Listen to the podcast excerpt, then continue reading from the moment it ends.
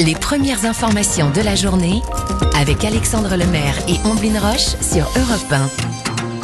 Lundi 24 octobre, bienvenue si vous nous rejoignez à 6h13 sur Europe 1. Ouais, vous arrivez pile à l'heure pour le pressing. Euh, Pour passer en revue les journaux du matin, on est rejoint par Dimitri Vernet.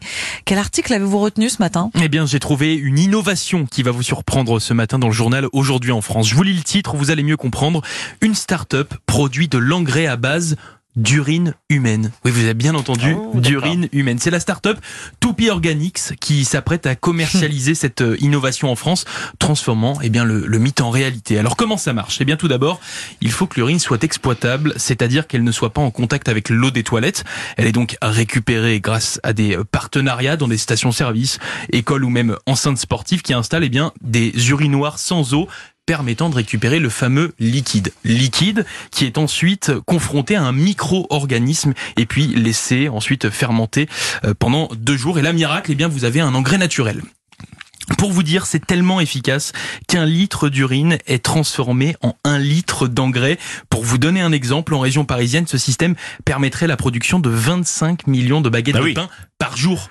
Bah, C'est Ah oui. c'est énorme. hein, C'est ce que j'allais dire, ça fait beaucoup de litres d'engrais. Exactement. Si, si 1 égale 1, C'est bah, c'est c'est, euh, enfin c'est très efficace. C'est donc une solution écologique efficace permettant de réduire notre dépendance aux fertilisants chimiques Mm. qui sont de un très cher et qui polluent énormément lors de leur fabrication et utilisation.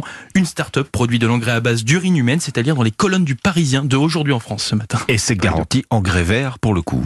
Exactement, mais c'est c'est dingue en fait l'efficacité qu'on arrive à avoir parce qu'un litre d'engrais pour obtenir un litre, euh, enfin un litre d'urine Oui, obtenu oui, grâce oui, à un un- litre d'engrais, c'est énorme. Enfin, c'est très efficace.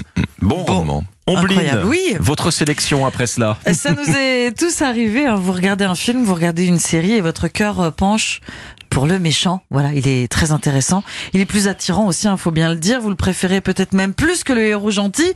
L'un des exemples les plus éclatants, à mon sens, hein, Oui. c'est Dark Vador dans Star Wars. Oui. On le préfère à Luke Skywalker. Je suis désolée, Eh c'est oui. terrible, mais c'est comme ça. On aime tellement les anti-héros que euh, la mode ces 10, ces 15 dernières années, c'est carrément de leur donner le premier rôle. On pense bien sûr à Dexter, hein, le tueur en série qui agit selon un code. Eh bien, le Huffington Post tourne son projecteur vers le prince Daemon Targaryen dans la série House of the Dragon.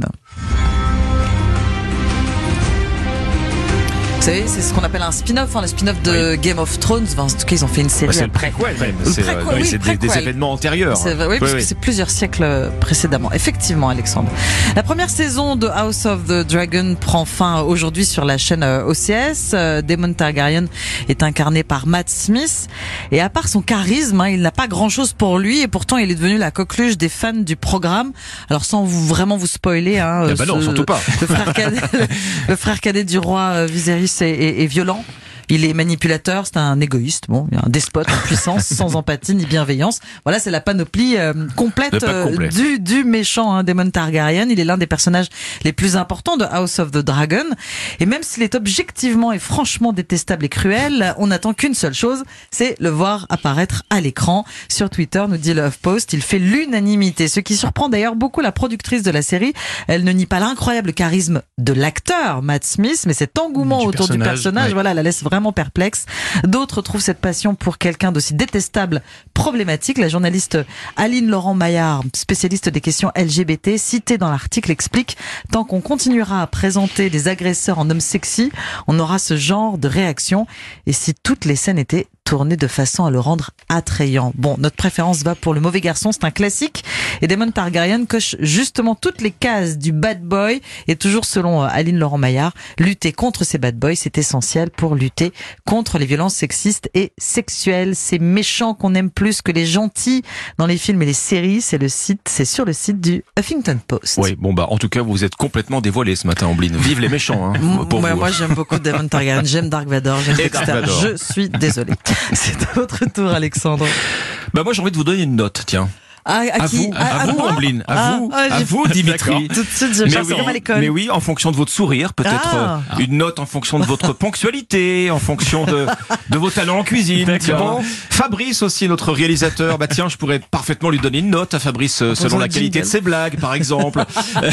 Ah, c'est un 10 sur 10. Alors attendez, je vous, je vous rassure quand même, vous pourriez, vous tous, tout aussi bien me noter en retour. Est-ce que ça vous plairait une société comme ça? Non, je trouve ça assez Mmh, effrayant. oui. Très Bon, effrayant, ouais. eh ben, le pro- le problème, c'est que tout est réuni pour qu'on y arrive. Voilà ce que je lis ce matin dans le Parisien. Alors, c'est exactement ce qu'avait imaginé un épisode de la série de science-fiction Black Mirror. Black je sais Mirror, pas si vous avez vu. Black Mirror qui imaginait une société comme ça où tout le monde s'évalue mutuellement, chacun obtenant à la fin une note publique. Si votre réputation est bonne, toutes les portes s'ouvrent. Si votre note publique est contrario, mauvaise, eh oui. eh ben, vous devenez un paria, pas de logement, pas d'emploi. Or, donner des notes, on le fait déjà couramment à Mm. travers Google. On note Mm. son taxi, on note le resto du coin, un service de livraison, son coiffeur, etc. Bref, on note de plus en plus de choses, euh, relève le Parisien. Et il s'en faudrait de peu pour qu'on passe à, à l'évaluation des individus. Vous auriez des avis positifs, négatifs, qui vous suivraient comme ça toute votre vie sur votre profil numérique. Mais regardez bien, ça a déjà commencé, en fait. Une application comme Allo Voisin, Mm. location et services entre particuliers. Une appli comme Blablacar. Vous êtes directement noté, avec Mm. déjà des conséquences, euh, nous dit le Parisien. Un chauffeur de VTC, par exemple, qui se prend une pluie de mauvaises euh, évaluations, eh ben, il peut parfaitement perdre son travail. La réalité rattrape la fiction. Technologiquement, c'est un système de notation des individus qui est tout à fait faisable. La Chine est en train Oui. de mettre en place ce qu'elle appelle le crédit social. Est-ce que vous payez vos impôts à l'heure? Est-ce que vous faites des excès de vitesse? C'est un système de surveillance de masse qui est déjà en place en Chine. Notez-vous les uns les autres. Papier en forme de mise en garde hein, ce matin Oui. quand même Eh dans oui. le Parisien.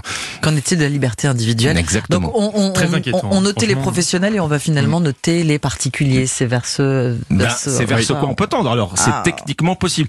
Le papier dit Elon Musk qui veut le faire. Après-demain, c'est en place. Technologiquement. Oui. hein. Technologiquement. Technologiquement. bon, déontologiquement. Reste la barrière. Exactement. Hmm, merci beaucoup, Alexandre. Merci beaucoup. Dimitri, c'était le pressing sur.